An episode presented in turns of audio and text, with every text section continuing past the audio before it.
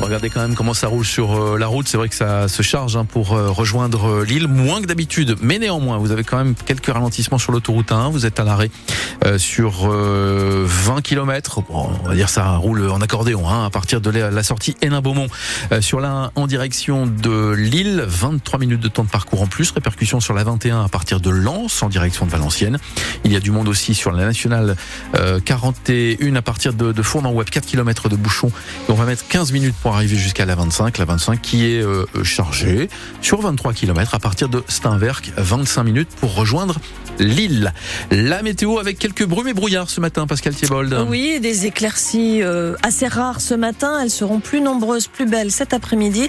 Les températures contrastées ce matin de 4 degrés dans la Vénois jusqu'à 12 au Touquet. Le Pas-de-Calais continue euh, de pomper l'eau qui recouvre une partie de son territoire. 45 pompes sont actuellement en action et représentent un débit de près de 75 000 mètres cubes par heure. Dans le même temps, la décrue se poursuit. Le département n'est plus en vigilance orange pour les crues euh, ni pour les inondations. Hier soir, les maires d'Arc et de Mardic notamment étaient à l'Élysée, invités par le président de la République qui souhaitait remercier les élus pour leurs engagements. Le maire du Bersan dans le Boulonnais n'était pas hier aux côtés d'Emmanuel Macron, mais il attend pourtant un geste de sa part dans sa commune touchée par les inondations. Sur les 9 kilomètres de route, 7 sont détériorés. Maxime Duval envisage de démissionner si on ne l'aide pas. Il représente aujourd'hui tous ces petits maires qui se dévouent pour leur village. J'ai été élu hein. à 37 ans. Personne ne voulait prendre les clés de l'Amérique parce que, ben, tout simplement, euh, c'est énormément de travail hein, euh, d'être maire dans une petite commune de 270 habitants. Parce qu'au niveau ben, de l'effectif, on le sait. Hein, moi, je suis tout seul. J'ai euh, la chance d'avoir un conseil qui m'épaule. j'ai une secrétaire qui est là 15 heures par semaine et un employé de commune qui est là une journée par semaine. Quand vous êtes maire comme ça d'une petite commune, ben c'est le soir après le boulot que vous êtes à la mairie, c'est-à-dire de, de 18h jusqu'à 21h, 22h. Le week que vous passez là-bas. J'ai également une vie de famille, j'ai une femme et deux enfants. Euh, voilà, donc effectivement, j'ai pris la mairie en connaissance de cause, mais bah, là, l'événement fait qu'à un moment donné, la cocotte explose. Donc, j'ai plus d'un million de travaux à faire sur Hubertan. Je peux mettre maximum 10 000 euros de travaux par an sur mes voiries. Maximum 10 000 euros en me serrant la ceinture. J'ai l'entretien de mes routes à faire le, samedi. C'est avec mes conseillers qu'on manie l'appel et pour boucher les trous, pour mettre le macadam. Donc, je pense que là, c'est pas normal non plus.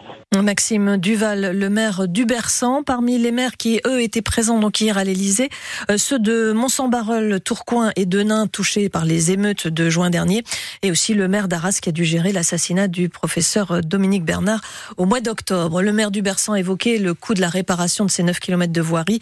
Hier, la Caisse centrale de réassurance, qui est une sorte de super assurance qui appartient à l'État, a chiffré le coût des inondations dans le Pas-de-Calais à 550 millions d'euros. Elle en prend la moitié à sa charge. La, la traversée leur a coûté euh, la vie. Deux migrants sont morts hier. Un homme et une femme d'une trentaine d'années tombés dans une eau à 14 degrés. Ils y sont restés plus d'une heure et n'ont pas survécu à l'hypothermie. Leur embarcation en difficulté avait été repérée en début d'après-midi au large d'Ardelot.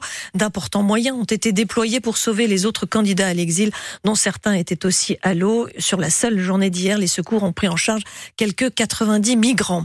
Les suites de l'accident mortel à Oudin hier matin dans le Pas-de-Calais, le conducteur de la voiture qui a heurté un mur d'une église a été retrouvé hier après-midi. Il avait été admis à l'hôpital de Beuvry-Béthune pour un bras cassé. Le parquet a requis son placement en garde à vue. L'homme avait pris la fuite après l'accident alors qu'un de ses passagers était mort et que l'autre était gravement blessé. À Billy-Montigny, près de Lens, un octogénaire a vu son assurance habitation résilié, trop de cambriolages chez lui, une vingtaine en six ans, sans compter l'incendie qui a ravagé sa maison au mois de septembre. Une malchance qui a donc poussé son assureur à mettre un terme au contrat. Il a raconté son histoire à Mathis Caron. Alain est handicapé et vivait seul dans sa maison. Il était la cible parfaite des cambrioleurs. À chaque fois qu'il quittait son domicile, le stress l'envahissait. Il retrouvait régulièrement sa maison saccagée. Ils ont été jusqu'à retourner le matelas, croyant que le petit vieux, il cachait ses sous euh, en dessous du matelas. Les voleurs agissaient parfois même lorsqu'Alain était chez lui. Il s'est fait agresser plusieurs fois. J'ai reçu des coups. La personne avait un de mes appareils photo en main et me donnait des coups comme ça. J'ai été blessé. Alain pense s'être fait voler des dizaines de milliers d'euros d'objets en tout genre. Dans la plupart des cas, la police n'a pas pu identifier les cambrioleurs. Toutes les plaintes qu'il stocke dans un immense classeur ont rarement abouti. Vous voyez l'épaisseur du dossier Pour les petits cambriolages, je ne le faisais plus. Du fait que ça servait à rien. À 81 ans, le retraité peine à se projeter dans l'avenir. On va essayer de se, se, relever un peu, bien que, vu mon état de santé, il ne me reste plus beaucoup à vivre. Hein. J'ai eu des moments de dépression où je me disais j'ai envie de me suicider, etc.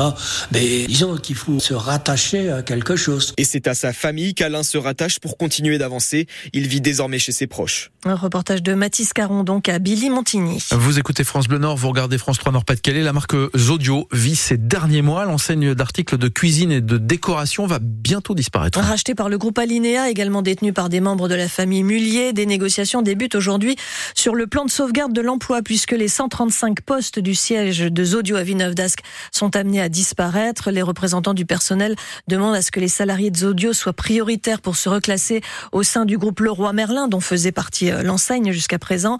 Euh, Zodio, le magasin de Villeneuve d'Ascq dans la zone d'Eron Park ne va pas fermer mais s'appellera donc Alinea au mois de juillet avec un nouveau concept. À l'heure du débat sur le bien vieillir mais aussi sur la fin de vie, il veut faire entendre sa voix. Jean-Luc Romero sera notre invité dans 10 minutes. Il est le président d'honneur de l'association pour le droit de mourir dans la dignité, auteur d'un livre sur la fin de vie assistée. Jean-Luc Romero le dédicacera samedi à Béthune, sa ville natale. Et on vous demande ce matin justement votre sentiment sur la fin de vie, les soins palliatifs, l'euthanasie, le suicide assisté. Est-ce que la France est à la des enjeux